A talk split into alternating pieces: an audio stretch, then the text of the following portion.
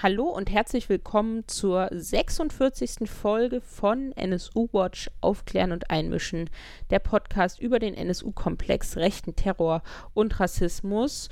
Und in dieser Woche hört ihr die fünfte Folge von Vorort gegen Rassismus, Antisemitismus und rechte Gewalt, die Podcast-Serie von NSU Watch und dem VBRG e.V. Das ist der Verband der Beratungsstellen für Betroffene rechter, rassistischer und antisemitischer Gewalt. Und wie ihr es ja schon gewohnt seid in dieser Podcast-Serie, moderiere ich nicht alleine, sondern gemeinsam mit Heike Kleffner. Hallo Heike. Hallo Caro. Und wir haben es am Ende der letzten Folge schon angekündigt. Wir schauen heute nach Mecklenburg-Vorpommern und haben uns da als Schwerpunkt auch wieder ein aktuelles Thema herausgegriffen, nämlich den Nordkreuzkomplex, also die rechten Strukturen in Polizei und Bundeswehr. Ein aktuelles Thema, was uns jetzt schon seit ja, knapp zwei Jahren, zwei, drei Jahren begleitet, was aber an Aktualität nicht verloren hat. Wir haben dazu eine Reihe von wirklich spannenden Gästen in diesem Podcast. Vor allen Dingen, weil erstmals auch Betroffene der Nordkreuz-Feindeslisten darüber sprechen, was es eigentlich bedeutet, wenn die eigene Adresse auf einer Feindesliste gefunden wurde, die eben von Elitepolizisten und Elitesoldaten zusammengestellt wurde. Wir hören im Gespräch gleich Claudia und Thomas als Betroffene der Nordkreuz-Feindeslisten im ersten Kapitel. Dann sprechen wir mit Rechtsanwältin Anna Lutschak, die Betroffene von Nordkreuz und anderen Feindeslisten anwaltlich vertritt. Und wir hören dazu den Buchautor und Filmemacher Dirk Labs, dessen Dokumentation Angriff von innen zum Nordkreuzkomplex quasi zu den aktuellsten und auch wichtigsten Standardwerken dazu gehört und absolut sehenswert ist. Und im dritten Kapitel sprechen wir mit Tim von der Lobby der landesweiten Opferberatung in Mecklenburg-Vorpommern darüber, wie die Opferberatung eigentlich unterstützt und Solidarität organisiert. Herzlich willkommen an Claudia und Thomas zum ersten Kapitel. Thomas, du bist Anwalt in Rostock und hast einen Schwerpunkt auf Asyl- und Migrationsfragen. Claudia, du warst für die SPD in der Bürgerschaft von Rostock als Abgeordnete und warst auch im Vorstand eines Bündnisses gegen rechts aktiv in der Hansestadt. Und die erste Frage an euch beide ist eigentlich, wann und wie habt ihr eigentlich zum ersten Mal davon erfahren, dass ihr auf der Nordkreuz-Feindesliste steht? Ja, also das erste Mal habe ich davon erfahren, als ich in der Schlange bei der Post stand und nämlich mein Einschreiben von der Polizei abholen wollte und das nämlich noch nicht mal wusste und nur jemand vor mir in der Schlange stand, der das gleiche Schreiben abholte und mir dann, während wir da irgendwie warteten, sagte, ach, du hast auch so ein Schreiben und dann wird es darum gehen. Und dann irgendwie einen Tag später hat man es dann aus der Presse irgendwie schon ein paar mehr Informationen erfahren, aber ansonsten, also von offizieller Seite vorher gar nicht. Dann nehme ich das gleich auf, ja. Ich kann mich daran erinnern, das war im Juni letzten Jahres. So, das Prozedere war bei mir gleich. Also einschreiben im Briefkasten, dann in die Postschlange. Bei mir war es so Freitag nach der Arbeit und die Postsendung war dann noch gar nicht dort, sodass ich das erst Samstag vormittags in Empfang nehmen konnte. Und könnt ihr euch noch an eure Reaktionen erinnern, als ihr die Briefe aufgemacht habt? Und vielleicht auch darüber sprechen, wie eigentlich eure Familien und euer Umfeld darauf reagiert hat. Zuallererst, wenn man so ein Schreiben dieser Behörde halt irgendwie in der Hand hält, da fragt man sich erstmal, oh Gott, äh, warum bekomme ich jetzt so ein Schreiben, was habe ich gemacht? weil da war ja auch war ja nur drin aufgeführt, dass man als Zeugin geladen ist, dann in, in dem Falle und ähm, aber halt nichts weiter und bleibt blieb da auch erstmal im Unklaren. Und nur durch die, durch die mediale Berichterstattung, dann konnte man sich das irgendwie so ein bisschen zusammenreimen, was es halt heißt und was es halt auch bedeuten kann. Aber auch da wusste man ja noch nicht genau, inwieweit man da irgendwie mit berücksichtigt ist. Also es war erstmal wirklich, dass man so in so einem luftleeren Raum war und gar nicht genau wusste, was da auf einen zukommt und was das heißt.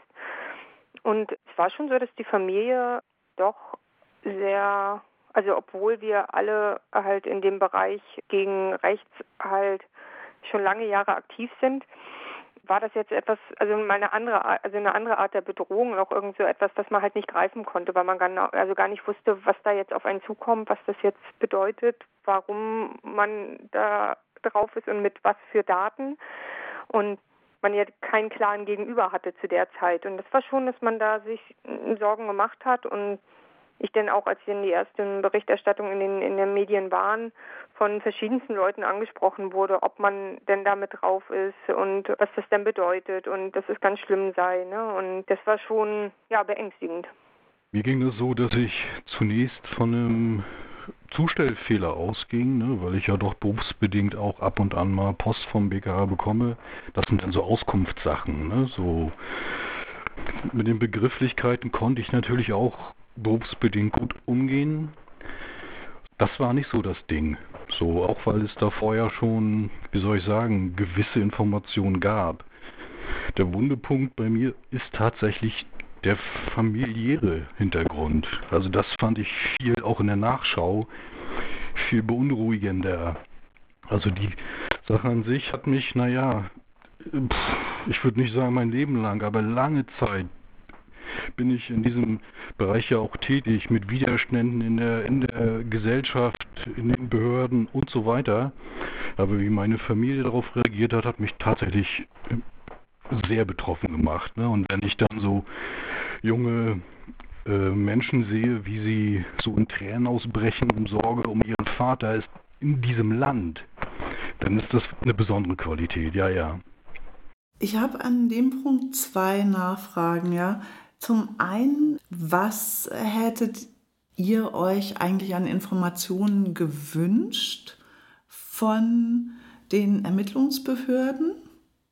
Und was für einen Unterschied macht es, dass Nordkreuz eben nicht die Neonazi-Kameradschaft XY ist, sondern dass es sich hier um Elite-Polizisten handelt, um Elitesoldaten. Jetzt muss man sagen, sie sind nicht mehr im Dienst. Damals waren sie es ja noch, als die Ermittlungen begonnen haben. Was macht es einen Unterschied für euch oder macht es keinen? Ja, also zur zweiten Frage jetzt zuerst, also was es für einen Unterschied macht. Also ich finde schon, dass es einen erheblichen Unterschied gemacht hat. Also auf der einen Seite, was den Personenkreis angeht, der damit halt diese Nordkreuzliste erstellt hat. Und halt auch die Art und Weise wie. Ne? Also dass es halt ja wirklich etwas ist, was im Geheimen halt stattgefunden hat und unter der Hand halt irgendwie weitergereicht äh, wurde und man bis heute ja nicht weiß, wo diese Liste überall im Umlauf war und wer da irgendwie Zugriff drauf hatte. Es ist halt was anderes, ob ich jetzt irgendwie in der Bürgerschaft aktiv bin und da irgendwelche NPD-Abgeordneten gegenüber sitzen habe oder ob ich auf eine Demo gehe oder so gegen NPD, AfD, wen auch immer. Da habe ich einfach einen klaren Gegenüber und weiß, um wen es sich handelt und kann die auch einschätzen und einordnen. Und hier handelt es sich um Leute, also jetzt gerade bei dem Polizisten oder auch bei dem Anwalt, der da ja mit erwähnt wurde, der ja nun mal hier mit in der Bürgerschaft halt auch saß, den man ganz klar gegenüber hatte. Man hat es nicht gesehen, man hat es nicht mitbekommen, wenn man mit dem da irgendwie zu tun hatte. Es war halt ein normaler Umgang, so wie mit vielen anderen der Kollegen und Kolleginnen, die da in der Bürgerschaft mitsitzen, halt auch. Und dass sowas im Hintergrund da halt gelaufen ist, das war schon sehr erschreckend und macht äh, auch wirklich ein beklemmendes Gefühl. Und dass es halt Polizisten betrifft, ist halt etwas, das sind die Leute, die man im Zweifel anrufen soll, wenn äh, man auf einer Nazi-Demo war und danach irgendwie Probleme mit denen hat. Und da ist jetzt jedes Mal halt dann auch die Frage gewesen, so, okay, wenn ich jetzt bei der Polizei anrufe, habe ich denn den Kumpel von dem da jetzt irgendwie dabei oder wie läuft das, ne? Und dass das ja auch so lange Zeit wirklich unterm Deckmantel gehalten wurde, wen, wen das betrifft und immer als Einzelfälle abgetan wurde, ist halt etwas, was dieses Vertrauen da rein nicht gerade wieder gesichert hat. Ich hätte mir von Anfang an irgendwie mehr Aufklärung und mehr auch entgegenkommen, weil jetzt, also es hat nicht jeder, so wie jetzt Thomas im beruflichen Kontext irgendwie mit solchen Schreiben zu tun. Und da ist es erstmal, wenn man so als normale Bürgerin irgendwie da den äh, so ein Schreiben vom BKA in der Hand hat, ist das erstmal auch befremdlich. Und dass man dann da auch eingeladen wird und da hinzukommen hat, ohne genau zu wissen, worum geht es jetzt. Also das fand ich schon, also ja, also merkwürdig. Und auch, dass dort in dieser Zeugenvernehmung halt auch es so lief, dass es keine klaren Aussagen jetzt gab. Das ist auch auf Nachfragen, die man gestellt hat, also, ne, also alles sehr nebulös war, dass man ganz, ganz viel sich selber irgendwie organisieren musste, was man an Informationen kriegt. Dass man auch im Nachhinein, dass es einfach keine weitere Information gibt. Ne? Also es ist einfach danach jetzt so gewesen, also man war dort zum Gespräch und ab da an hat man von dieser Seite her nichts mehr gehört und dass man damit einfach anders umgeht. Ne? Und auch gerade mit den Ängsten, die man dann hat und dem man dann da gegenübersteht, wenn man einfach weiß, dass man auf solchen Listen steht, wie also was jetzt unternommen wird, um irgendwie die eigenen Daten wieder zu sichern oder die Personen zu schützen oder wie auch immer, wie sie die Gefahr einschätzen. Dazu hat man halt keinerlei Auskunft mehr be bekommen und das hätte ich mir einfach gewünscht, dass es anders läuft. Viel transparenter, viel offener, mehr gerade heraus. Ja, also ne, klar, auch wenn ich damit berufsbedingt umgehen kann, heißt das natürlich nicht, ne, dass ich da lückenlos zufrieden bin, ganz im Gegenteil. Also gerade auch so der Anfang der Zeugenvernehmung war ja deutlich zu merken, dass ja die angereisten BKA-Beamten selbst ein extremes Misstrauen an hiesigen Polizeibehörden äußerten, indem sie ihre eigene Technik mitbrachten. Das war also so und diese, diese, dieses Misstrauen hat sich durch das Verfahren oder hat sich fortgesetzt und im Grunde auch das bleibt übrig. Und der Unterschied zu den, zu den Jahren oder zu den Jahren vorher war, ne, wenn der Bus mit den Glatzen angefahren ist, dann war klar, wer aus dem Bus steigt Heute haben wir es mit Entscheidungsträgern, mit Uniformträgern, mit Personen zu tun, die Vorbild sind für die Gesellschaft. Jeder will, wollte, wollte mal mehr oder wollte mal Polizist werden oder Feuerwehrmann oder sowas. Also da gerät ein ganzes Gesellschaftsbild ins Wanken und die Entscheidungsträger tun wenig dafür, das zurechtzurücken. Also auch ich bin ja Teil dieses Systems Justiz der ins Visier geratene Anwalt ist das auch gewesen. Wir kannten uns nicht, gleichwohl kennen wir das Gericht in Rostock. Also gleiche Wege, gleiche Dinge haben wir abgearbeitet. Ich kenne Soldatinnen, Polizistinnen, die ich durchaus schätze. Und da passiert aber auch, dass ich wirklich auch immer so reflektieren muss was kann ich mit diesen mir gut bekannten Personen besprechen und was nicht. Ja, das macht also das sehr schwierig. Vielleicht auch daran anschließen, Claudia, du hast es auch gesagt, die Polizei ist eigentlich jemand, den man ruft, um, um Hilfe zu fragen. Im Zweifel, nun müssen wir aber im April 2020 sagen, naja, der Nordkreuz-Komplex, der ist eigentlich noch ziemlich unaufgeklärt und es gab eigentlich auch noch nicht viele Ermittlungskonsequenzen, justizielle Konsequenzen. Was hat euch am meisten geschockt oder bewegt in diesem Umgang der Behörden mit dem, was dort passiert ist, mit dem Waffenhorten, mit dem Anlegen von Feindeslisten und dann eben den behördlichen Umgang damit.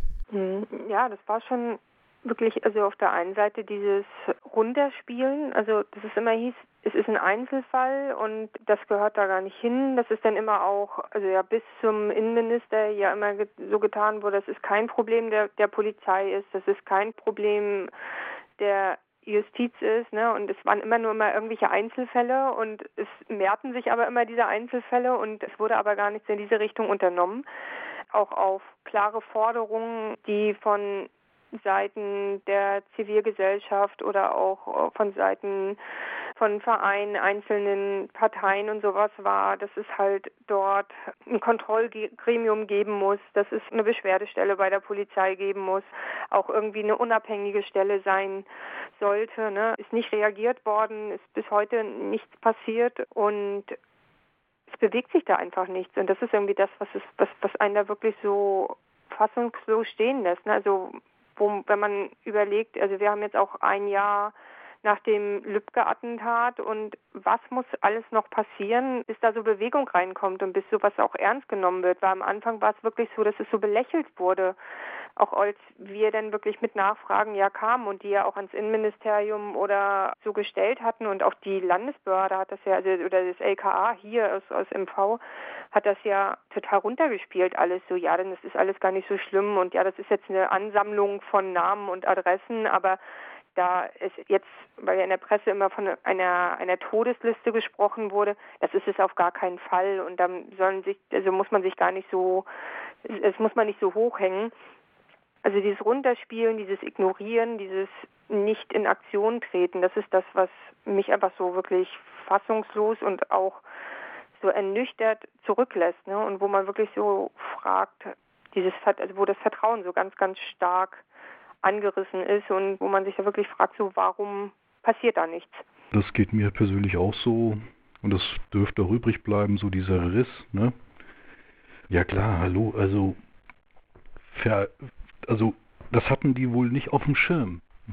Auch die waren noch an die Busse mit Glatzen gewohnt, Straßenkrawalle, sowas. Das hatten die entweder nicht auf dem Schirm oder sie haben keinen Kontrollmechanismus in den Behörden. Bis heute nicht.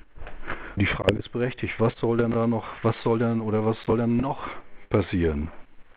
Na, also, ja, dieses Urteil gegen äh, Markus G.,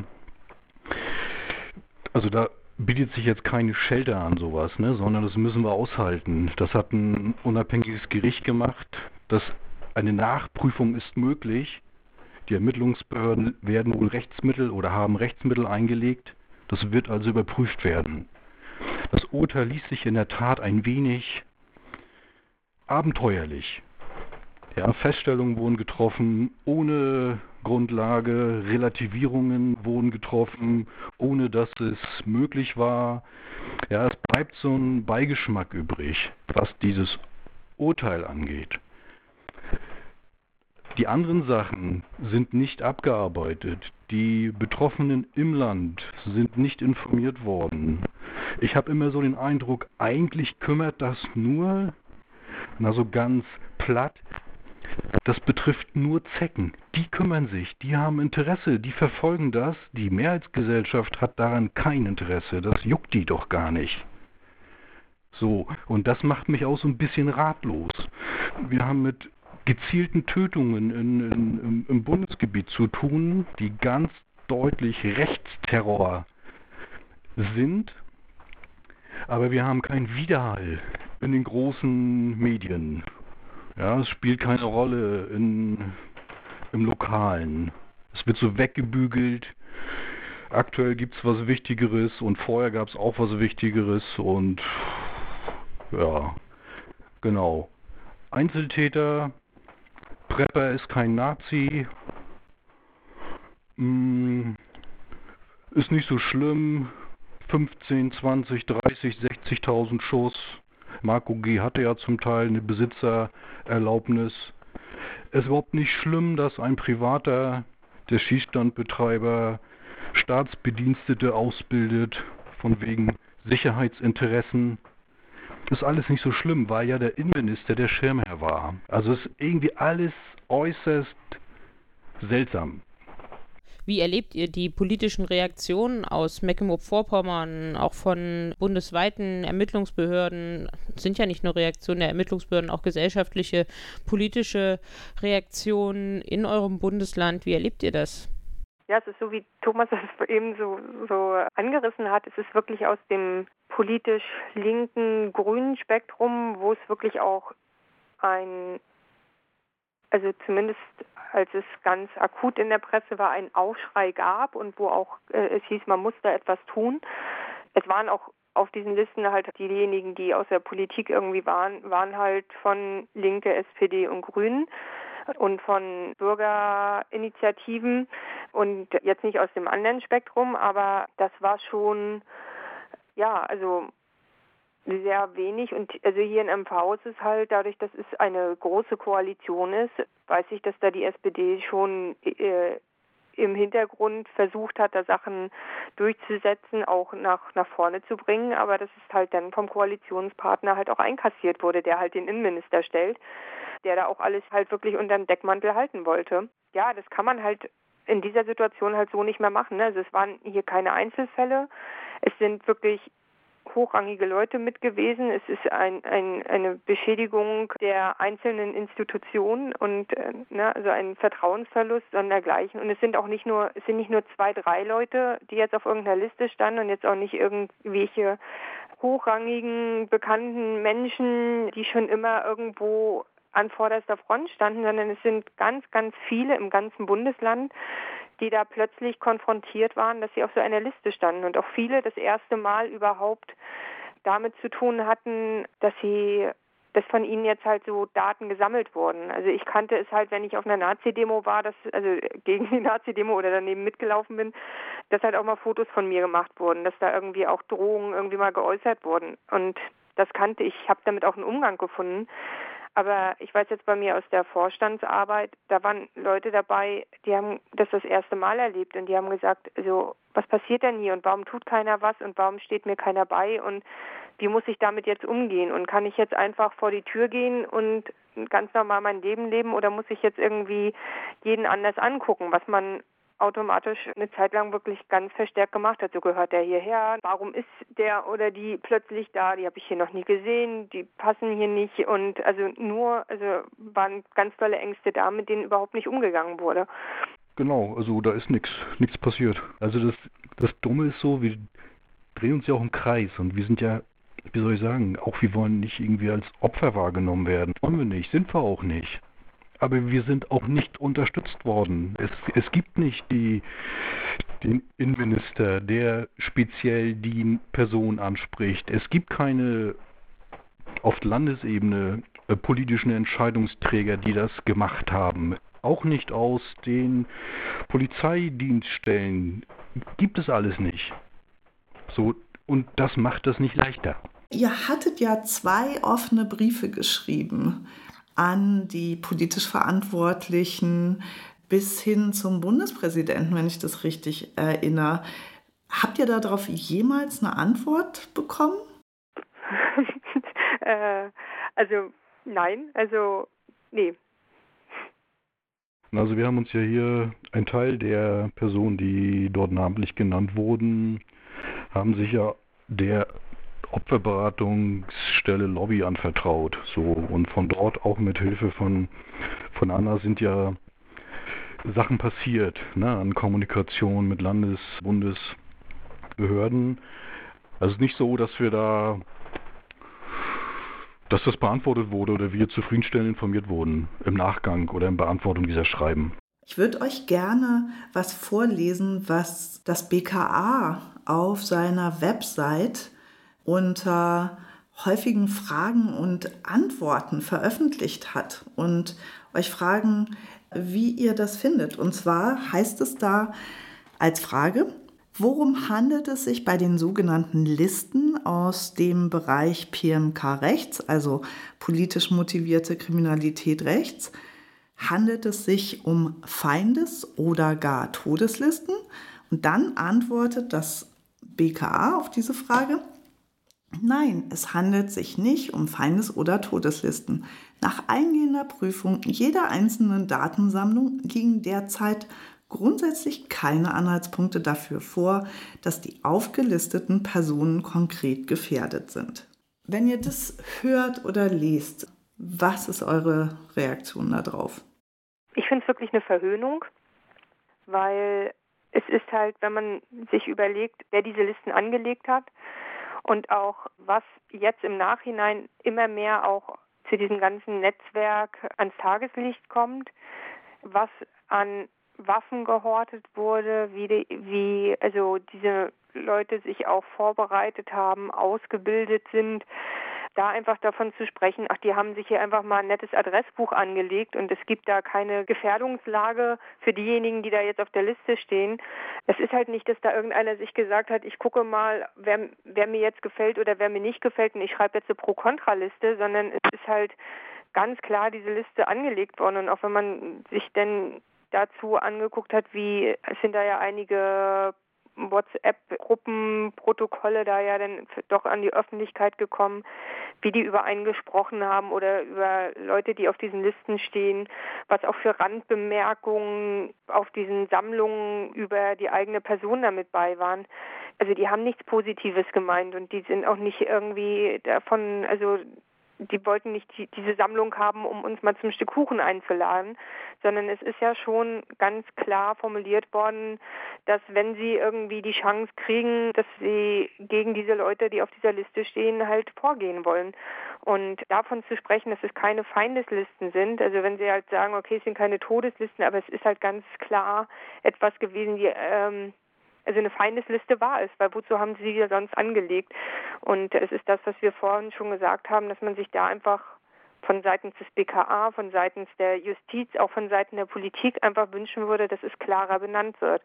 Weil man hilft dem Problem nicht, indem man das immer runterredet, sondern man muss es klar benennen und auch nur dann kann man es anpacken und auch nur dann ist etwas, ja auch für uns das einfach besser greifbar und man weiß einfach, man steht nicht alleine da im Zweifel, ne? sondern also man kann da darauf wieder vertrauen, dass es andere Leute gibt, die einen unterstützen und an, also an, am gleichen Strang ziehen. Also man kann ja vielleicht so im positiven Sinne sagen, ist ja gut, dass sie es im Griff haben wollen. Ne? Aber ich habe eben den Eindruck nicht. So, und ob, wie sie es nun nennen wollen, und spielt letztlich vielleicht keine Rolle, aber die Intention ist doch deutlich. Ne? Und auch gerade auch so Ermittlungen gegen den hiesigen Anwalt, da gibt es einen Belastungszeugen, der spricht doch klar, dass der Ordner angelegt hat mit Namen, die schädlich sind, die weg müssen. So, da bedarf es dann keiner Relativierung mehr, ob man das so oder so nennt, sondern es geht genau darum. Und vielleicht als abschließende Frage, es ist ja noch nicht zu spät für Konsequenzen. Welche Konsequenzen fordert ihr? Was erwartet ihr weiterhin? Ja, also das, was eben schon, mich schon versucht hatte, so anzureißen, ne? also wirklich einen offenen Umgang, endlich das Problem ganz klar zu benennen, die Fragen, die in den offenen Briefen auch mit drin standen, anzugehen, zu beantworten, das Problem ernst zu nehmen und halt gerade auch im Bereich der Polizei eine unabhängige Stelle zu schaffen, die sich einmal intern den Laden genau anguckt und auch genau nachforscht und auch Anlaufpunkt für Menschen außer, also aus der Polizei heraus ist, die sich jetzt halt nicht trauen, etwas zu sagen, etwas anzusprechen, die ihren Vorgesetzten zum Beispiel nicht melden wollen, weil sie einfach Angst um ihren Job haben, sondern da braucht man einfach jemanden, der ja unabhängig ist und an den, den man sich einmal so wenden kann und der aber sich auch den, den Laden halt wirklich gezielt anguckt und dass das Problem wirklich auch erkannt wird und dass damit offensiv umgegangen wird. Ja, also ich denke auch, dass die Führungskräfte in Polizei, Landes-, Bundesebene gebrieft werden müssten, jeden Vorfall ernst zu nehmen, Rassismus, Faschismus, Kennzeichen, ja, sonstige Ausfälle, das müssen die auf dem Schirm haben. Und wenn die das durchstellen, gibt es ja diesen, diesen Ausfall auch nicht mehr. Aber die haben in der Vergangenheit einfach zu sehr ihre Gruppe geschützt. So, die müssten die Ansage bekommen. Ne, das lässt sich regeln. Das andere ist dann die Durchsetzungskultur. Auf der anderen Seite könnte ich mir vorstellen, wir haben auch eine Bildungslücke. Wir wissen nicht viel über die jüngste deutsche Geschichte, dazu gehört auch Rechtsterrorismus. Na, das ist jetzt Lücke und so ist ja, wie gesagt, eben kein Einzelfall. Das muss an die Schulen. Da müssen die jungen Menschen mit informiert und darauf hingewiesen werden. Ja, wir brauchen eine stabile, starke Zivilgesellschaft. So, und das heißt, wir müssen uns nach wie vor eben auch mit, ja, mit Wortakrobaten der AfD auseinandersetzen. Aufgeben ist nicht, aber das, denke ich, ist realisierbar. Und die Mittel haben wir. Und das müssen wir machen. Dabei wünschen wir euch weiterhin natürlich viel Kraft und senden solidarische Grüße nach Mecklenburg-Vorpommern und bedanken uns, dass ihr dazu bereit wart, mit uns hier im Podcast darüber zu sprechen, dass ihr auf den Nordkreuz Feindeslisten leider zu finden wart. Vielen Dank. Ja, dank euch, dass ihr euch des Problems annehmt. Ja, ich bedanke mich. Im zweiten Kapitel von Vor Ort in Mecklenburg-Vorpommern bleiben wir beim Komplex Nordkreuz und wir begrüßen Anna Lutschak. Sie ist Rechtsanwältin und vertritt einige der Betroffenen, die sich auf diesen Nordkreuz-Feindeslisten wiederfinden mussten. Und wir begrüßen auch den Journalisten Dirk Labs. Er beschäftigt sich schon lange mit dem Thema Rechtsterrorismus, zum einen äh, mit dem NSU-Komplex, aber auch mit dem Nordkreuz-Komplex. Und da gibt es auch zwei Fernsehdokumentationen von ihm zum Thema. Hallo, ihr beiden. Hallo. Hallo. Wie ist denn jetzt der Stand der Ermittlungen im Nordkreuz-Komplex? Wir wissen, der Prozess gegen Marco G. ist gelaufen. Da liegt jetzt das schriftliche Urteil vor. Die Staatsanwaltschaft muss da die Revision jetzt begründen. Weitere Prozesse haben noch nicht angefangen, obwohl sie eigentlich ausstehen. Wie ist denn der Stand der Ermittlungen? Die Situation ist nach wie vor eben unbefriedigend. Und jetzt inzwischen ist es fast drei Jahre her, dass Nordkreuz überhaupt publik geworden ist, dass es also die ersten Durchsuchungen gab und seitdem ist, abgesehen von Marco G., ja nicht viel passiert.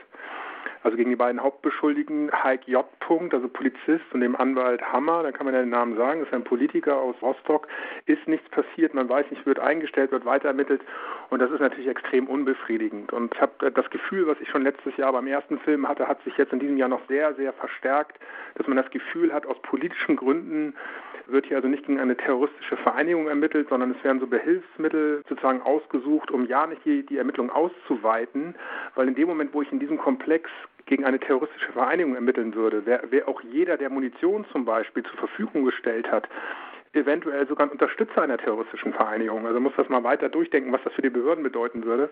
Und man merkt einfach, dass das ein wahnsinnig brisantes Thema ist und ich glaube, dass die betroffenen Polizeidienststellen, es sind ja auch viele Bundeswehreinheiten betroffen, ihr Glück manchmal gar nicht fassen können, wie wenig Druck sie bekommen. Abgesehen von der Taz und abgesehen von mir und den Filmen passiert ja sehr wenig. Und das lässt mich, ich meine, ich bin ja jetzt auch nach neun Jahren NSU-Beschäftigung fast auch ein bisschen abgehärtet, aber das ist schon auch nicht mehr zu verstehen. Also größer kann ein Skandal eigentlich gar nicht sein, wenn man sich das jetzt mal wirklich mal die Fakten anguckt. Was sind denn die Fakten? Wir haben Elite Polizisten mit Marco G., der vom Richter als rechtsradikal beschrieben wird, der über äh, zumindest einen Umsturz mit geplant hat, der in Massen Waffen hortet, die dann auch noch zu einem großen Teil von Behörden stammen. Also was braucht man noch? Und es ist unbestritten, dass er Kontakt hatte zu anderen Verschwörern, die eine Untergrundstruktur aufgebaut haben. Und das ist wirklich schon sehr unbefriedigend. Und ich weiß auch, dass die Behörden in Mecklenburg-Vorpommern sich da auch alleingelassen fühlen von den Bundesbehörden, die ja einfach mal in, in Form der Bundesanwaltschaft gesagt haben, nö, wir sehen keine Anhaltspunkte für eine terroristische Vereinigung, wir machen nichts. Und das ist schon alles sehr, sehr schwer zu verstehen. Und man hat so ein bisschen den Eindruck, wenn man jetzt, ich sag mal so den althergebrachten Rechtsradikalismus, Gruppe S und so weiter hat, die sich quasi selber enttarnen, dann zieht man durch, dann werden die Leute nach Karlsruhe geflogen mit einem Hubschrauber, vorgeführt aber wenn es um die eigenen Leute geht, macht man es eben nicht und das hinterlässt einfach einen verheerenden Eindruck. Deswegen hat ja die Staatsanwaltschaft auch nicht ohne Grund beim Prozess von Marco G. im Plädoyer gesagt, dass hier ein irreparabler Schaden entstanden ist für die Polizeibehörden. Also das Wort war irreparabel. Und ich kann nicht erkennen, dass damit Hochdruck ermittelt wird. Ich glaube, hier geht es wirklich ganz stark um Schadenskontrolle und bloß nicht weiter dann rütteln und so dieses Totschweigen so lange wie möglich durchziehen. Mein Eindruck ist eigentlich auch, gerade auch wenn man sich deinen letzten Film anguckt, man sieht so, oder man hört sozusagen, kann nachlesen, es gibt ganz konkrete Planungen, wie sollen am Tag X politische Feinde beispielsweise abgeholt werden, wo sollen die hingebracht werden, wo sollen die erschossen werden beispielsweise und dann auf der Gegenseite gibt es überhaupt kein Gegenstück in den Ermittlungen, in irgendwelchen politischen Reaktionen, in Aufklärungsbemühungen. Ist das ja, auch wenn sich die Behörden dort alleingelassen fühlen, aber ist das so ein spezielles Ding in Mecklenburg-Vorpommern oder ist es eigentlich bundesweit so? Nee, das ist bundesweit so. Ich glaube, es ist schon hier so, so habe ich das auch erlebt beim Prozess. Da war ja auch das LKA Mecklenburg-Vorpommern mit einem Vertreter anwesend, dass man schon, auch wenn man die Ermittlung gegen Marco G. verfolgt hat, da hat man sehr gründlich ermittelt. Ne? Man hat ja so eine abgeschottete Einheit gegründet und man hat gegen Marco G. schon durchgezogen, soweit es eben ging, weil man nicht vergessen darf, gegen eine terroristische Vereinigung kann jetzt eine Staatsanwaltschaft in Schwerin nicht ermitteln. Das kann nur, das kann nur die Bundesanwaltschaft. Das ist gesetzlich so geregelt. Das heißt, wenn die das nicht will, dann kann es niemand. Und ich hatte schon den Eindruck, dass zumindest auf polizeilicher Ebene gegen Marco G. schon sehr intensiv ermittelt worden ist. Man hat sich auch die Beweismittel vom BKA besorgt, also die Festplatte und hat die, diesen ganzen Chatverkehr ausgewertet. Deswegen wissen wir ja überhaupt nur und dürfen überhaupt jetzt on the record sagen, dass der Mann Rechtsradikaler ist. Ne? Das ist ja der Witz. Das wissen wir ja erst durch die, durch die Arbeit des LKA Mecklenburg-Vorpommern, also seinen alten Arbeitgeber. Was man aber nicht macht, weil man dann direkt den Innenminister sozusagen in Bedrängnis bringt, dass man lückenlos den relativ klar daliegenden Weg der Munition, also wie ist die Behördenmunition zu Marco G gekommen, dass man das nicht aufklärt, weil da ist relativ eindeutig, dass es eigentlich nur eine heiße Spur gibt. Ja, das ist ein Schießstand in Güstrow, wo sämtliche Spezialeinheiten Deutschland immer wieder geschossen haben, wo der Betreiber und Chef Mitglied von Nordkreuz war, wo der Innenminister ein- und ausging. Ja, also das liegt alles da. Und da zieht man natürlich dann als, als Behörde Mecklenburg-Vorpommern nicht durch. Weil normalerweise müsste man sagen, okay, das Einfachste ist, wir durchsuchen beim Innenminister. Ne? Der hat das organisieren lassen, wir holen uns die Akten, wir gucken, welche Einheit hat wann wo geschossen, gleichen das ab und dann kommen wir der Wahrheit näher. Also das macht man natürlich nicht, weil der politische Fallout viel zu groß wäre. Ne? Und man darf ja auch nicht vergessen, dass wir in Mecklenburg-Vorpommern eine, eine, ähnliche Konstellation haben wie in anderen Bundesländern. Wir kennen das aus, aus dem NSU-Komplex. Jeder koaliert mit jedem. Jeder hat was zu verlieren. In Mecklenburg-Vorpommern stellt die SPD die Regierungschefin. Von der hört man zu dem Thema nichts. Man will auch nicht, was ich höre, Café irgendwie loswerden, weil man Angst hat, dass da noch jemand Rechteres kommt. Also will man, man will auch nicht die Koalition gefährden und so. Das kennen wir aus Hessen mit den Grünen, wir kennen es aus Baden-Württemberg mit den Grünen, die da sogar den Ministerpräsidenten stellen. Das heißt, es gibt so ein, so ein bisschen wie Mikado, niemand will sich bewegen, niemand will den anderen belasten und so kriegt man natürlich nie Aufklärung hin. Das ist indiskutabler Zustand, weil es rein politisch gedacht ist und nicht juristisch und nicht, ich sage jetzt auch mal staatshygienisch, dass man einfach mal aufräumt. Das ist einfach, wir kennen es einfach aus dem NSU, es wird nicht gemacht und man kann damit durchkommen, weil der Druck nicht groß genug ist. Also das ist schon verblüffend, wie klein, auf einer kleinen Flamme das alles gekocht wird. Ich würde gerne ergänzend was dazu sagen, dass es natürlich auch nicht überraschend ist, dass jetzt es Probleme gibt dann in den Zuständigkeiten, wenn das Landeskriminalamt und gleichzeitig der Generalbundesanwalt da Ermittlungen führen, dass die dann da irgendwelche Zuständigkeitsproblematiken haben.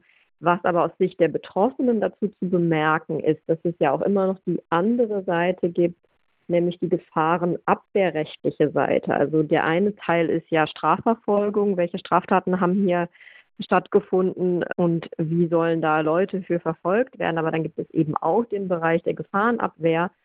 Und zwar, wie kann man dann Betroffene schützen? Und das ist ganz klar ein Bereich, wo die Zuständigkeit bei den Landespolizeien liegt. Und da kann man jetzt nicht sagen, dass der Innenminister des Landes in Mecklenburg-Vorpommern da irgendwelche Aktivitäten entfaltet hätte, zu sagen, so, und diesen gefahrenabwehrrechtlichen Vorgang, den ziehen wir jetzt an uns und um das richtig machen zu können, also um richtig Gefahrenabwehr betreiben zu können, brauchen wir eben auch Informationen aus den Strafermittlungsakten. Das ist sozusagen, wenn man das wieder vergleicht, in Berlin will ich jetzt gar nicht irgendwie hervorheben, dass da alles besonders gut läuft, nur da ist es sozusagen relativ eindeutig, dass Gefahrenabwehr und Strafverfolgung jetzt zum Beispiel in Bezug auf diese Brandserie, dass das zwei Aufgaben sind, denen beiden nachgekommen werden muss. Und hier wollte ich jetzt nur mal sagen, also dieser gefahrenabwehrrechtliche Aspekt wird irgendwie von allen Eben, ab, äh, Ebenen absolut vernachlässigt, hier in Mecklenburg-Vorpommern in dem Fall Nordkreuz. Man würde wahrscheinlich von Seiten der Bundesbehörden sagen, na wieso, wir haben doch 2017 im Endeffekt ein Exempel statuiert, indem wir auch selbst bei so einem Zeugen, war ja damals Marco G., war hier nur Zeuge, der Polizist mit der GSG 9 rein sind und durchsucht haben und wirklich so dieses disruptiv tätig geworden sind. Das würden die wahrscheinlich sagen, aber danach ist eben nichts mehr passiert. Das stimmt absolut. Zumal ja klar ist, das Netzwerk ist viel größer. Es sind mehr Polizisten und Soldaten beteiligt. Und es ist einfach so, dass der, der Irrglaube einfach ist, und das ist die wirklich fundamentales Missverständnis, das hat man auch beim Richter gemerkt in Schwerin, dass also der rechte oder generell Terrorismus nicht verstanden wird. Also man geht da praktisch davon aus, dass Nordkreuz erst dann gefährlich ist, wenn der Tag X kommt. Und wenn der Tag X kommt, dann sozusagen, dann werden sie erst gefährlich, weil sie nur darauf hinplanen. Aber natürlich kann jedes einzelne Mitglied jederzeit selber mit der Munition und den Waffen, die es gibt, selber tätig werden und ein Attentat begehen. Genau, und da wäre es Teil der Gefahrenabwehr eben die Leute, die möglicherweise eben auf den Listen stehen. Und da kommen wir vielleicht gleich noch drauf, dass es vielleicht auch unterschiedliche Formen von Listen gibt. Aber Leute, die auf Listen stehen, wo klar ist, mit denen wurde sich intensiv auseinandergesetzt dass sozusagen bei den Leuten wenigstens eine Erkenntnis dazu vorliegt, dass sie auf diesen Listen sind, dann können sie im Zweifel vielleicht auch selbstständig Gefahrenabwehr betreiben in dem Sinne. Das haben wir auch eben gehört von den Betroffenen, dass sie dann mehr darauf geachtet haben, wer läuft hier eigentlich rum und so weiter. Wenn man erstmal überhaupt niemanden informiert, kann derjenige ja auch selbst gar nicht für seine Sicherheit sorgen. Und das ist eben auch ein Teil von Gefahrenabwehr oder die Leute unterstützt dabei, zum Beispiel Melderegistersperren zu bekommen und zu sagen, ne, dass hier, äh, hier sind Daten abgefragt worden, das wollen wir jetzt wenigstens in Zukunft verhindern. Zum Stichwort BKA, weil ich glaube, da ist, ist, ein bisschen, bislang nicht alles bekannt. Also ein ganz anschauliches Beispiel ist ja, dass es im Nachgang nach dem Film, der so jüngst ausgestrahlt worden ist, und dann über Nordkreuz eben Morddrohungen gab, die von einer Einheit in, beim LKA Berlin bearbeitet worden sind. Und diese Einheit eine, ist eine besondere Aufbauorganisation das gibt es eigentlich nur in seltenen Fällen. Das zeigt, dass man zumindest da so diese Art von Drohung schon sehr ernst nimmt. Man hat uns dann auch gesagt, ja, alles nicht so wild, ne? wir brauchen jetzt nicht Personenschutz, aber trotzdem gibt es diese BAO, was ja im Widerspruch steht. Wenn es nicht so ernst genommen werden würde, würde man diese BAO nicht gründen. Das heißt, ich glaube, da wird auch ganz viel meinetwegen aus ermittlungstaktischen Gründen selbst den Betroffenen nicht gesagt. Das kann jetzt äh, sozusagen erstmal, das hat ja zwei Seiten. Das eine ist schon, finde ich, zunächst mal positiv anzumerken, dass man da sehr schnell reagiert hat und eben diese, diese BAO hat. Aber es ist natürlich auch weiterhin unbefriedigend, dass man natürlich nicht erfährt als Betroffener, was genau geht da vor. Anna, auf welche Schwierigkeiten stößt du denn als Anwältin, wenn du oder wenn die Betroffenen versuchen, ihre Auskunfts- und Informationsrechte gegenüber Polizei und Justiz durchzusetzen? Ja, da wird eben immer darauf verwiesen, dass es laufende Ermittlungen sind und dass deswegen keine Erkenntnisse daraus kundgegeben werden können. Und die andere Hälfte ist das, was ich eben schon sagte, dass es eben einen gefahrenen abwehrrechtlichen Vorgang gar nicht gibt gibt nur die, das Strafverfahren und in das Strafverfahren gibt es keine Akteneinsicht und es werden auch keine Auskünfte aus diesem Strafverfahren erteilt mit Verweis auf die laufenden Ermittlungen. Und in Bezug auf einen gefahrenabwehrrechtlichen Vorgang, von dem ich davon ausgegangen bin, dass es ihn gab, denn selbstverständlich bin ich davon ausgegangen, dass Leute gefährdet sind, wenn sie auf solchen Listen auftauchen, da haben wir zwischenzeitlich erfahren, dass es einen derartigen Vorgang gar nicht gibt. Und was ich vermisse, ist tatsächlich auch eine klare Unterscheidung und ich glaube, da muss man noch viel mehr in Dialog mit den Behörden treten und denen klar sagen, natürlich sind die reinen Listen, die reine Namenssammlung jetzt erstmal für, das kennen wir seit den 80ern aus der rechten Szene oder wahrscheinlich noch länger. Das gehört ein bisschen dazu, aber man muss ganz klar sagen, es müssen klare Parameter definiert werden, wenn es ernster wird. Also wenn also polizeiliche Melderegisterdaten oder Melderegisterdaten gezogen werden, wenn eben Wohnungen ausgespäht werden, wenn Daten auftauchen in irgendeiner Liste, die nicht jeder haben kann. Da muss ein ganz anderer Mechanismus her und ich frage mich einfach, wie will die Polizei das beurteilen? Also ich wüsste in meinem Fall ganz genau, wann eine rote Linie erreicht ist. Nur wie will das die Polizei wissen? Und da habe ich teilweise den Eindruck, dass es da noch sehr unsauber in der Diskussion noch zugeht, dass da gar keine Mechanismen eingespielt sind. Also spätestens nach Lübcke, aber eigentlich auch schon früher, früher geht das überhaupt gar nicht. Ja, also dass das nicht ordentlich erarbeitet wird. Und genauso auch juristisch, dass man so begründet, ne, wie, wie kann man auch juristisch daran gehen. Und das fehlt mir sehr. Und das kann ich nicht erkennen, dass es da so vorangeht. Aber vielleicht muss man sich dann auch mehr hinterklemmen und mal nachfragen. Aber ich denke, das wäre auch in, in, im Interesse aller, dass das sozusagen auch ein bisschen pointierter passiert. Weil dieses Grundgefühl, was ich jetzt bei vielen sehe und auch bei mir selber, hatten viele Akteure auch von dem Lübcke-Mord, dass so ein bisschen was in der Luft liegt. Ne? Und das kann man nicht, also es kann sich jetzt niemand wundern, wenn demnächst mal zum Beispiel ein Journalist erschossen wird. Da kann man sich nicht hinstellen und sagen, das ist jetzt aber eine große Überraschung.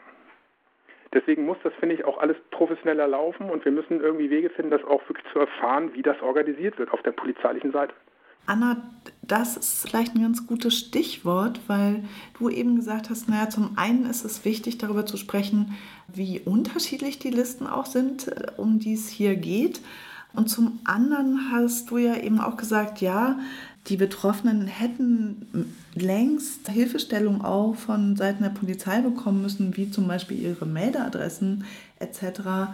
ja auch nach dem Bundesmeldegesetz behördlich gesperrt werden könnten, sofort in solchen Fällen, oder? Ja, das ist meine juristische Auffassung, dass die sozusagen da Unterstützung bekommen müssten, beziehungsweise sogar die ermittelnden Behörden das von sich aus beantragen. Nach dem Bundesmeldegesetz kann man das selbst beantragen, wenn man denkt, man, dass man gefährdet sein könnte und man möchte, dass da so eine Sperre eingetragen wird.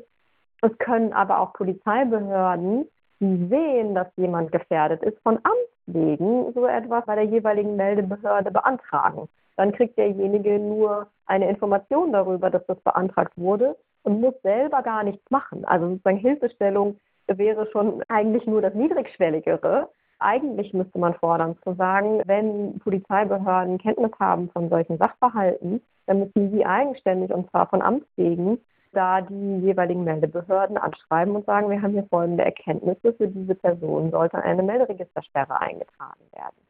Also natürlich dann die Person noch anhören, wenn die sagt, nee, will ich nicht, dass es dann nicht passiert, aber jedenfalls da sozusagen ist auf jeden Fall jetzt im Fall von Nordkreuz nichts dergleichen passiert und das ist auf jeden Fall sehr deutlich zu kritisieren. Es gab da jedenfalls Schwierigkeiten, das überhaupt zu erreichen. Und das ist der Punkt. Und dann wollte ich noch sagen zu der Frage, welche Tätigkeiten von Seiten des Staates da noch entfaltet werden können.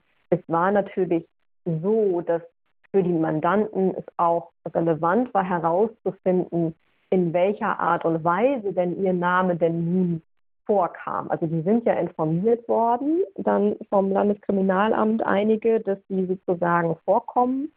Und da war natürlich immer die Rückfrage, ja, aber wie kommt denn mein Name vor? Also ist der jetzt ist der sozusagen Teil von einer handschriftlich angefertigten Sammlung oder ist er heruntergeladen, das wabert ja auch durch die Presse, heruntergeladene Namensliste aus einem Hack eines Mail-Order-Versands mit irgendwelchen Punk-Geschichten. Das sozusagen gehört es dazu oder wozu gehört es, weil es natürlich einfach auch eine unterschiedliche Gefährdungslage ist, wo man, also wo jeder von außen ja sich auch unterschiedlich gefährdet fühlen würde, ob er jetzt sozusagen Teil von einer Tausenderliste ist oder ob er Teil von einer Liste ist, wo sozusagen wirklich mit Sorgfalt alle möglichen Informationen zusammengetragen wurden. Und da auch nur, um nochmal diesen Bezug zur NSU herzustellen, der NSU hat ja auch sehr, sehr, sehr viele Namen gesammelt. Und wir wissen aber, dass dann konkret an Tatortstätten, wo dann hinterher tatsächlich Morde stattfanden, diese groß zusammengesammelten Listen auch durch handschriftliche Ergänzungen natürlich konkretisiert wurden. Und insofern natürlich macht es einen Unterschied.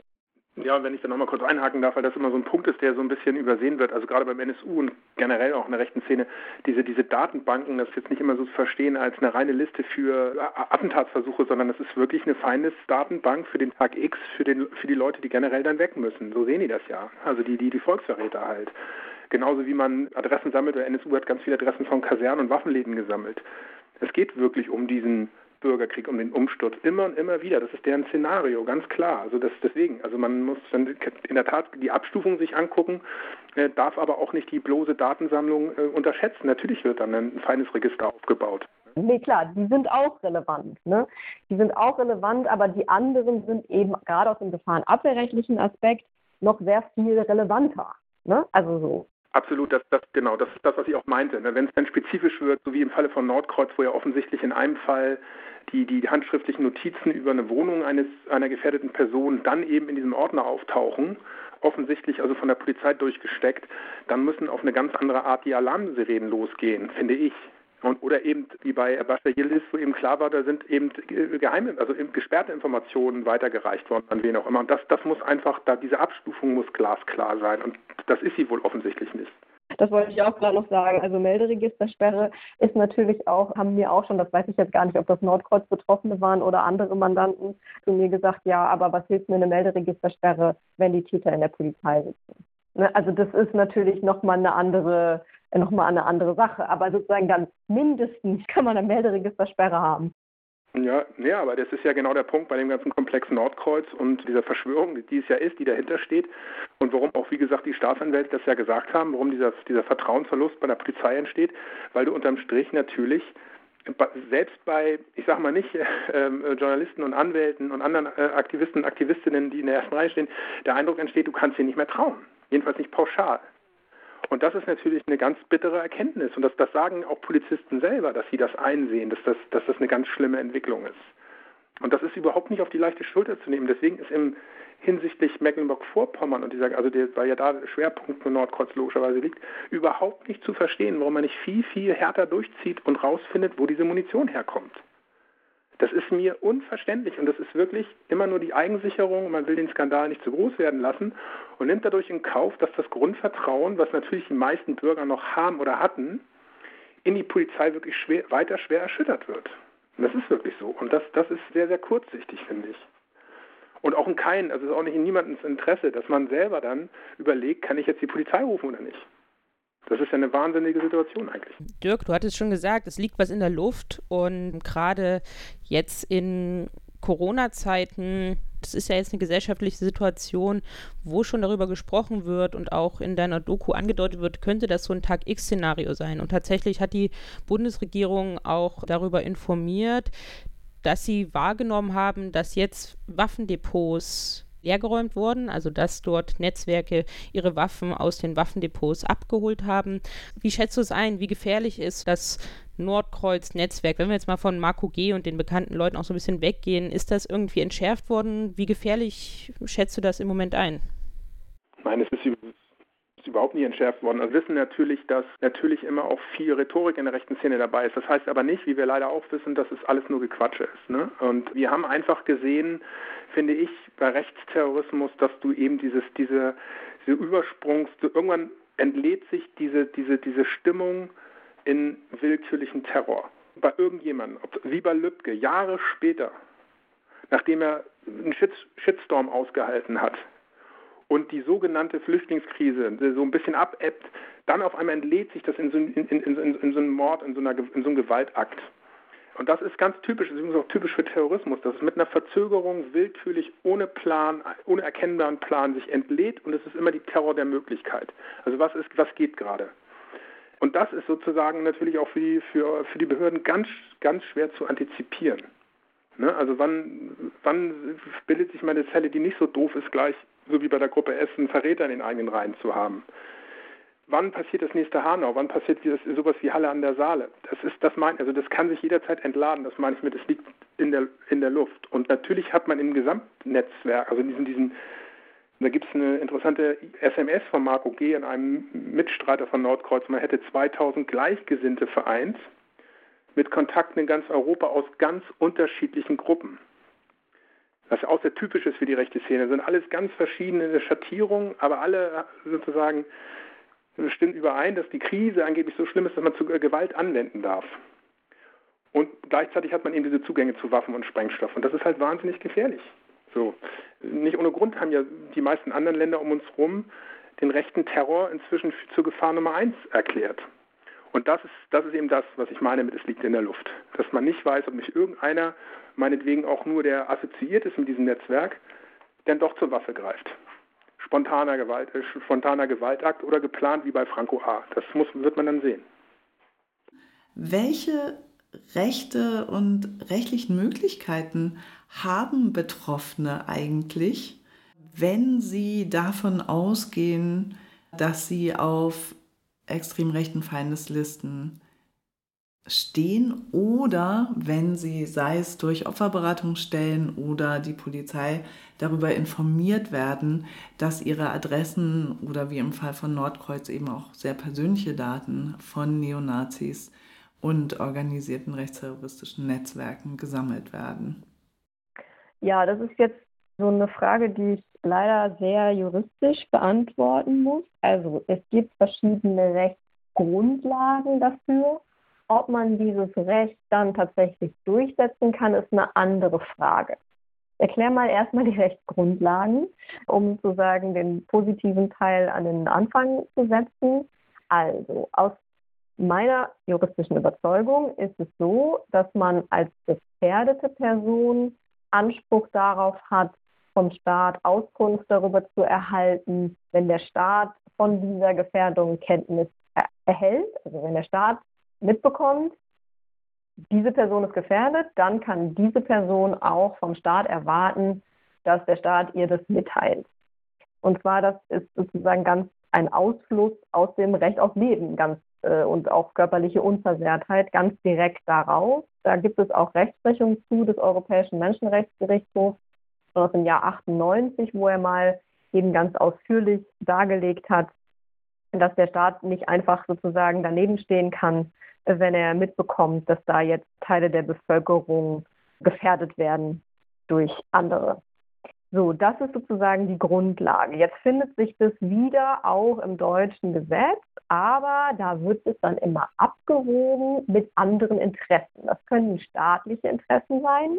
Jetzt hier in diesem Fall wird immer gesagt, staatliche Interesse an der Strafverfolgung und würde das jetzt kundgegeben, was der Staat da zur Kenntnis erlangt hat, dann würde das ja vielleicht in der Zeitung stehen und dann würden das dadurch auch die Beschuldigten erfahren und dann können die sich jetzt besonders gut dagegen verteidigen und dann wäre das schlecht. Ich kann das juristisch nicht nachvollziehen, weil wenn das Interesse sich jetzt zum Beispiel darauf richtet, zu wissen, was genau ist denn jetzt über mich gespeichert in, von diesen, also was von diesen Personen über mich gespeichert worden, kann ich nicht sehen, dass das jetzt die Ermittlungen gefährden würde, wenn es sich zum Beispiel sagen, diese Liste fand sich in einem Computer, der beschlagnahmt ist, oder fand sich in einem Ordner, der beschlagnahmt worden ist, wird derjenige, gegen den ermittelt wird, ja nun wissen, was da in seinem Ordner oder in seinem Computer steht. Und insofern verstehe ich nicht, wo da nun die Gefährdung drin liegen soll, über diese Erkenntnisse eben auch den Betroffenen Mitteilung zu machen. Der Staat ist aber der Ansicht, das sei so. Solange Ermittlungen andauern, dann dürften darüber keine Erkenntnisse den Betroffenen mitgeteilt werden. Und das ist natürlich etwas, worüber man dann streitet. Und da streitet man dann auf verschiedenen Rechtswegen. Also wenn man sich jetzt direkt an die Strafverfolgungsbehörden richtet, dann geht es nach der Strafprozessordnung. Da muss man sich im Zweifel, muss man dann Anträge stellen und am Ende beim Bundesgerichtshof darüber streiten. Oder wenn man Anträge stellt, wenn es doch einen Gefahrenabwehrvorgang gibt, jetzt in diesem Fall ja nicht, aber wenn es in einem anderen Bundesland so wäre, dann könnte man eben sagen, man möchte an diesem Verwaltungsverfahren beteiligt werden. Und wenn man da nicht beteiligt wird, könnte man diesen Anspruch geltend machen gegenüber den Verwaltungsgerichten. Das sind so die Wege, die bestehen, aber ich kann nur sagen, es ist nicht, also es sind Wege, die offen stehen und ich bin auch der Überzeugung, dass man die gehen sollte. Es sind aber keine Wege, wo man sagen kann, ich schreibe einen Brief, teilen Sie mir das bitte mit und dann erhält man darauf eine Antwort, sondern man muss sich da eben wahrscheinlich auf längerfristige juristische Auseinandersetzungen einstellen, um dann irgendwann vielleicht zu einem Ergebnis zu gelangen. Es gab parallel im letzten Jahr eine juristische Auseinandersetzung beim Verwaltungsgericht Wiesbaden zu hessischen Feindeslisten. Da hat das Verwaltungsgericht Wiesbaden dann am Ende der mündlichen Verhandlung gesagt, ja, also der allgemeine Anspruch, der wäre doch wahrscheinlich nicht so erfolgversprechend, gerade wenn es um noch laufende Strafermittlungen geht. Da sollte man doch vielleicht besser den journalistischen Weg wählen, weil Journalisten hätten dann doch auch meistens bei Gerichten bessere Chancen, ihre Ansprüche durchzusetzen. Dann hat sich das Verfahren erledigt, weil der Kläger dann auch keine Lust hatte, sich ein negatives Urteil einzufangen, offensichtlich. Also das, dazu gibt es kein Urteil. Das war so das Ende des Verfahrens, dass der Richter so höfliche Hinweise gegeben hat, wo man es denn doch vielleicht besser versuchen könnte. Es ist eben, wie gesagt, es ist nicht so, dass man da einfach einen Brief schreibt und dann kriegt man eine Antwort. Gleichwohl würde ich jetzt auch niemandem davon abraten, denn wenn jetzt alle sich auch damit einfach zufrieden geben, dass sie keine Informationen bekommen, dann kann es, dann wird es ja auch so bleiben. Also ich denke, man muss diese juristischen Wege auch einfach gehen. Dirk, die Reaktionen aus dem politischen Bereich in Mecklenburg-Vorpommern auf deine Doku, zumindest in der Doku, war ja eher, sagen wir mal, hm, verhalten. Äh, hast du den Eindruck, dass sich im Nachgang da mehr bewegt? Na, müssen wir mal gucken. Also ich habe ja dann irgendwann, äh, wie man im Film sieht, die Geduld verloren und bin einfach ins Innenministerium reingelaufen, wollte halt ein Interview vereinbaren. Dann kam die stellvertretende Pressesprecherin runter hat in Aussicht gestellt, man spricht miteinander, dann wurde ich vom Portier rausgeworfen. Dann wurde ich for the record nochmal reingebeten, weil man natürlich dann panisch war und geahnt hat, wie das aussah, hat mich nochmal bequatscht und mir versprochen, wenn ich eine Mail schreiben würde, kriege ich garantiert Antwort. Jetzt ist die Preisfrage, habe ich Antwort gekriegt oder nicht? Natürlich nicht. Und es ist indiskutabel, es hat sich so eingebürgert in den letzten Jahren, wie mit der Presse umgegangen wird. Ja, also ich finde es auch bei dem Thema, äh, auch ehrlich gesagt auch gegenüber den Polizisten und Soldaten, indiskutabel, dass sich niemand von der Exekutive hinstellt und ein Interview gibt. Nicht mehr die Pressesprecher, dafür sind sie da. Um sich hinstellen, auch vor die Leute zu stellen. Und natürlich ist es in Mecklenburg-Vorpommern so, ich habe dann jetzt für, für die weiterlaufende Berichterstattung die Ministerpräsidentin Schwesig angefragt angefragt, zwei Minuten später eine Antwort bekommen, dass man darüber nachdenkt, aber Zeiten sind schwierig, Corona, Corona, Corona. Das habe ich auch sehr oft jetzt gehört. Wenn man so eine Möglichkeit hat, von irgendwas abzulenken, die wird genutzt, ja, wenn man eine Ausrede hat. So, jetzt habe ich nach zwei Wochen sind vergangen immer noch keine Antwort bekommen. Ich werde jetzt nochmal nachfragen, ich gehe aber davon aus, dass man sich nicht stellen wird, weil eine bestimmte Art von Interviews auch nicht mehr so nicht mehr so nicht mehr so ich weiß nicht mehr so normal ist in Deutschland, sage ich jetzt mal und dann versucht man das auszusitzen in Mecklenburg-Vorpommern und andernorts. Und natürlich haben wir auch in Mecklenburg-Vorpommern wie in anderen Bundesländern eine etwas, ich sag mal, überschaubar kritische Medienlandschaft. Da fehlt dann absoluter Druck, wenn man manchmal schon auf Bundesebene das Gefühl hat, das ist nicht genug. Hatte ich beim Prozess gegen Marco G. das Gefühl, ich bin in, im Film Mississippi Burning von Adam Parker. Ja, also dass da so ganz eigene Gesetze herrschen und ganz eigene Sachen so laufen und äh, das ist nicht gut. Ja, da muss eigentlich überall Licht hin. Aber ich glaube, das ist noch ein sehr weiter Weg bis zur Aufklärung. Das geht nur mit Dauerdruck. Und das kostet Zeit und Energie. Und dann wird man sehen, wo man landet.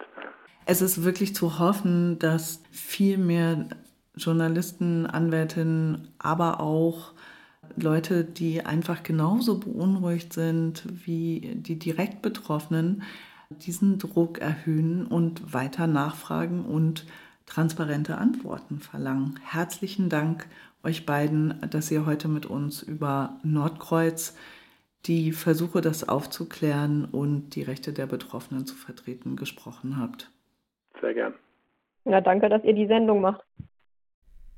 Im dritten Kapitel von Vor Ort in Mecklenburg-Vorpommern begrüßen wir Tim von Lobby. Das ist die landesweite Opferberatung, Beistand und Information für Betroffene rechter Gewalt in Mecklenburg-Vorpommern. Hallo Tim. Ja, hallo. Ja, wir hören uns hier im NSU Watch aufklären und einmischen Podcast auch nicht das erste Mal, sondern wir haben auch schon einmal, glaube ich, über den NSU-Untersuchungsausschuss und den NSU-Komplex in Mecklenburg-Vorpommern gesprochen. Aber heute bleiben wir so ein bisschen beim Nordkreuz-Komplex und auch bei eurer Arbeit als Opferberatung. Wir haben jetzt Thomas und Claudia als Betroffene von den Nordkreuz Feindeslisten auch gehört. Wie würdest du deren Erfahrungen in dem Kontext Nordkreuz-Feindeslisten einordnen? Wie viele Betroffene gibt es insgesamt und ähneln sich die Erfahrungen? Ja, vielleicht gucken wir uns erstmal so die Dimension an. Also wir gehen davon aus nach aktuellem Stand, wir haben es jetzt auch schon gehört, Informationen aus den Behörden sind da eher dürftig. Das heißt, ganz viel bezieht sich auf journalistische Recherchen, dass auf diesen Feindeslisten insgesamt 25.000 Personen und Institutionen bundesweit aufgeführt sind und nach unserem Wissensstand davon 1200 aus Mecklenburg-Vorpommern. Und wenn man sich so die Einwohnerzahl anguckt, haben wir hier natürlich einen absoluten Schwerpunkt. Und es gibt dann allerdings innerhalb dieser Listen, also die Personen, die auf diesen Listen stehen, unterschiedliche Betroffenheiten. Also es ist natürlich ein Unterschied, ob Personen aus so einem Mailorder-Hack von 2015 stammen, der schon seit Jahren in, auf rechten Seiten kursiert, ob sie durch reine Internetrecherchen dort Daten über sie zusammengetragen wurden, die öffentlich verfügbar sind, oder ob es eben Meldedaten sind, die aus einem Polizeirechner stammen. Das macht natürlich eine unterschiedliche Dimension aus und einen unterschiedlichen Bedrohungsgrad. Erstaunt waren wir, als wir mitbekommen haben, was für ein breites Spektrum von Betroffenen das ist, die betroffen sind, also die auf diesen Listen stehen. Das sind eben keinesfalls die üblichen Personen, die ansonsten auf so, sage ich mal, in der Vergangenheit irgendwelchen Anti-Antifa-Listen oder ähnlichem standen, sondern das ist wirklich ein Querschnitt durch die Zivilgesellschaft hier in Mecklenburg-Vorpommern, gerade in Rostock. Sind Personen aus Umweltverbänden, aus Gewerkschaften, migrantische Selbstorganisationen, aus dem universitären Kontext und eben auch relativ viele Personen aus der Kommunalpolitik, gerade von der Linken, von der SPD und von den Grünen. Und ja, die Erfahrungen der Betroffenen, wir können das natürlich vor allem über die sagen, mit denen wir seit letztes Jahr im Sommer im Gespräch waren und sind, spiegelten sich eigentlich immer so in so einem Bereich zwischen auf der einen Seite ein Gefühl von ja, Verunsicherung, Sorge, Angst, so wie das ja auch schon geschildert wurde, auf der anderen Seite aber auch ganz viel an Unverständnis bis hin zu Wut. Wenn wir uns deutlich machen, die ersten Personen, die überhaupt darüber informiert wurden, waren jene, die im Juni 2019 über die Zeugenvorladung durch das BKA erfahren haben, dass sie auf diesen Listen stehen. Und das war knapp zwei Jahre, nachdem diese Listen aufgefunden wurden. Das heißt, zwei Jahre ist mit diesen Daten erstmal nichts passiert. Niemand wurde informiert. Erst als es dann breiteren Druck gab, hat sich dann das Innenministerium entschieden, auch die restlichen Personen hier aus Mecklenburg-Vorpommern über das LKA informieren zu lassen. Das war dann wenige Wochen später allerdings auch in einer Art und Weise, die die Betroffenen eher ratlos hat dastehen lassen. Es gab Personen, die sich an uns gewandt haben, die gesagt, ich habe hier einen Brief bekommen vom LKA. Ich stehe da auf irgendeiner Liste, ich weiß überhaupt nicht, worum es geht. Der Kontext wurde überhaupt nicht klar, klar gemacht. Das Wort Nordkreuz tauchte nicht einmal auf. Das sorgte natürlich bei vielen für ja, Unverständnis oder eben auch für Wut und auch für das Gefühl, das geht so nicht, dagegen müssen wir aktiv werden, da müssen wir zusammen etwas tun. Verunsicherung und Angst, auch das fand ich bemerkenswert in den vielen Beratungsgesprächen.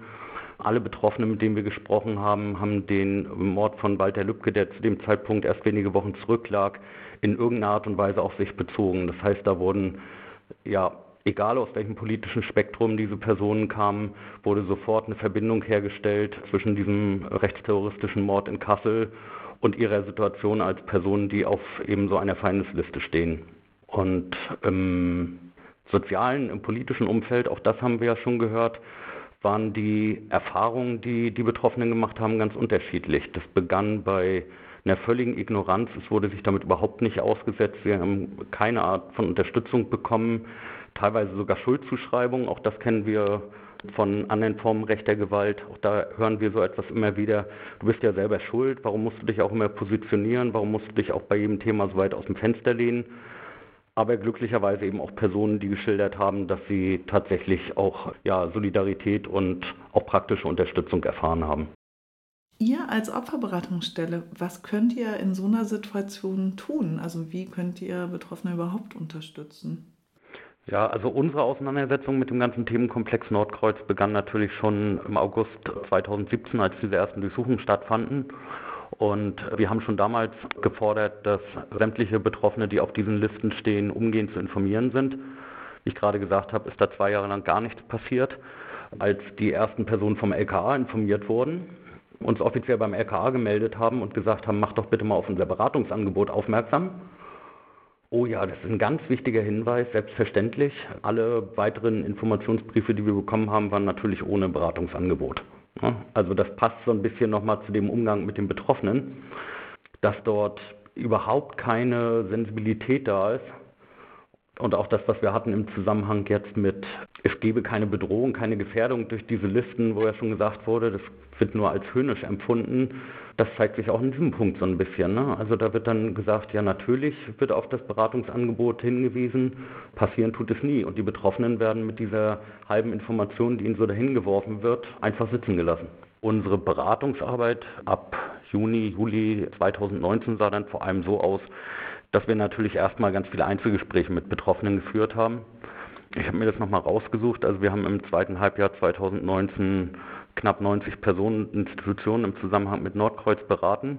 Der Schwerpunkt waren Betroffene aus Rostock, aber auch aus dem weiteren Mecklenburg-Vorpommern, aber durchaus auch Personen, die sich ja, aus anderen Bundesländern bei uns gemeldet haben, Informationen, Rat und ähnliches gesucht haben.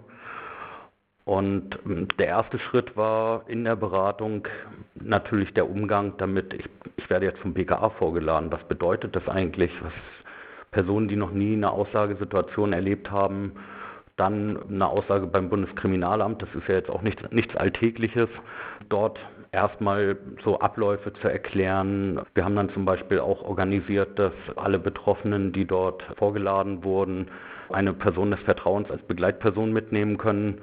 Und es gab natürlich im Nachgang auch relativ viel auszuwerten, relativ viel Redebedarf bei den Betroffenen. Ja, die psychosoziale Beratung, Umgang mit Ängsten, wie ist es einzuordnen, sollte ich meinen Alltag ändern, wie erkläre ich das zum Beispiel meiner Familie, was soll ich denen sagen, sind die jetzt gefährdet, sollen die mehr aufpassen, teilweise auch Angehörige, die sich an uns gewandt haben und gesagt haben, wir wissen nicht, wie wir damit umgehen sollen, wir sind mit sowas das erste Mal konfrontiert.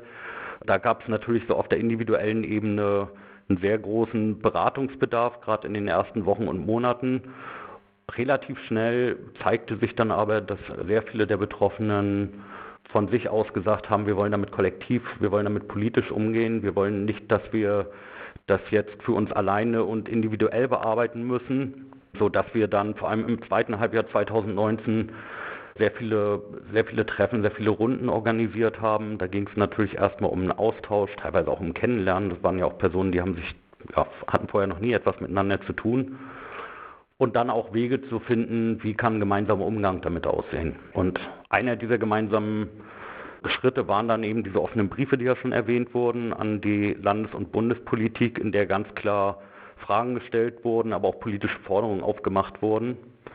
Es gab dann etliche Podiumsdiskussionen, Interviews und ähnliches, also ein relativ breiter Ansatz, um, um dieses Thema aufzuarbeiten, Forderungen nach vorne zu bringen und den Betroffenen die Möglichkeit, Gehör, die Möglichkeit zu geben, sich Gehör zu verschaffen. Wenn du das alles betrachtest und wenn wir uns auch nochmal vor Augen führen, was Claudia und Thomas, aber auch Dirk Labs und Anna Lutscher gesagt haben, aus eurer Sicht, aus der Sicht von Lobby, wie muss es jetzt weitergehen im Nordkreuzkomplex? Also was den Erkenntnisstand angeht, denke ich, kratzen wir immer noch absolut an der Oberfläche. Es muss gerade für die Betroffenen, um die Sache einschätzen zu können, um das verarbeiten zu können, braucht es viel mehr Informationen, belegbare Informationen, endlich auch Informationen aus den Behörden. Und ich denke, das funktioniert nur, indem weiterhin dort ja, politischer Druck aufgebaut wird. Wir haben es in Mecklenburg-Vorpommern ganz konkret erlebt, dass das zum Anfang doch recht große mediale Interesse spätestens mit dem Ende des Prozesses gegen Marco G. im Dezember massiv abgeflaut ist. Und das ist nichts Neues, das kennen wir auch über Berichterstattung zu Recht der Gewalt, auch aus den vergangenen Jahren. Es gibt sozusagen ein Aufmerksamkeitsfenster und wenn das sich wieder geschlossen hat, dann gibt es kaum noch jemand, der Nachfragen stellt, der Druck aufbaut. Und ich denke, das ist eben, ja, wird auch in diesem Punkt wohl wieder bei der Zivilgesellschaft hängen bleiben, sowohl in Mecklenburg-Vorpommern als auch bundesweit, dort politischen Druck aufzubauen und ja, die Forderungen der Betroffenen, ihre Sichtweisen ernst zu nehmen, zu unterstützen und sichtbar zu machen. Und diese Forderungen liegen auf dem Tisch. Sie wurden teilweise schon angesprochen. Es braucht strukturelle, nachhaltige Veränderungen in den Sicherheitsbehörden und im Militär, um solchen rechten Netzwerken entgegenzuwirken. Auch die Forderung nach einem parlamentarischen Untersuchungsausschuss auf Bundesebene um nicht nur den Themenkomplex Nordkreuz, sondern auch das dahinterstehende bundesweite Hannibal-Netzwerk aufzuarbeiten. Diese Forderungen stehen, diese Forderungen sind weiterhin aktuell und ich denke, es muss darum gehen, Druck aufzubauen, dass dieses Thema nicht wegrutscht, dass sich niemand, niemand aus der Verantwortung nehmen kann. Und natürlich auch ganz konkret, auch das ist weiterhin Thema, die Betroffenen zu unterstützen, sich mit ihnen solidarisch zu, zu zeigen, wir hatten kurz gehört, die juristischen Auseinandersetzungen werden um Auskunftsersuchen und ähnliches äh, werden langwierig, werden wahrscheinlich nicht ohne Klagen funktionieren. Das braucht alles Geld. Also Spendenaktionen sind da ganz konkreter Weg, um Solidarität zu zeigen. Demonstrationen und Kundgebungen, wenn sie dann ähm, auf der Straße wieder möglich sind, werden weiterhin nötig sein. Also es muss Druck aufgebaut werden. Politikerinnen, Verantwortungsträgerinnen müssen sich endlich positionieren, gerade hier in Mecklenburg-Vorpommern und wir alle zusammen müssen praktische Schritte einfordern. Und natürlich gibt es auch eigene Wege zur thematischen Auseinandersetzung mit diesem Thema. Ein Beispiel, was ich ja recht ermutigend finde, ist ein Wandbild an einem soziokulturellen Zentrum hier in Rostock, wo so politische Kontinuitäten in dieser Stadt von den Programmen Lichtenhagen 92 über den NSU-Mord an Mehmet Togut bis hin eben zu Nordkreuz dargestellt werden, in der Öffentlichkeit präsent sind und auch für Diskussionen sorgen. Das ist vielleicht nur ein kleines Beispiel, aber ich glaube, das sind so Wege, da muss es weitergehen. Ja, herzlichen Dank, Tim. Alles Gute für eure Arbeit. Ja, vielen Dank. Ich denke, wir werden da in diesem Thema alle nicht locker lassen. Tschüss. Da wir diese Woche nach Mecklenburg-Vorpommern geschaut haben und damit nach Ostdeutschland, schauen wir in der nächsten Woche wieder nach Westdeutschland und zwar nach Bayern und damit war das die 46. Folge von NSU Watch Aufklären und Einmischen und zwar mit der fünften Folge der Podcast-Serie Vor Ort gegen Rassismus, Antisemitismus und rechte Gewalt. Die Podcast-Serie von uns NSU Watch mit dem Verband der Beratungsstellen für Betroffene rechter, rassistischer und antisemitischer Gewalt. Wie immer werden wir euch noch einige Links zum Podcast zum Weiterinformieren dazu packen und wir hören in der nächsten Woche dann wieder. Bis dahin findet ihr uns im Internet nsu-watch.info, verband-brg.de, bei Twitter at nsuwatch und at rechte-gewalt und auch bei Facebook. Wir hören uns dann in der nächsten Woche wieder.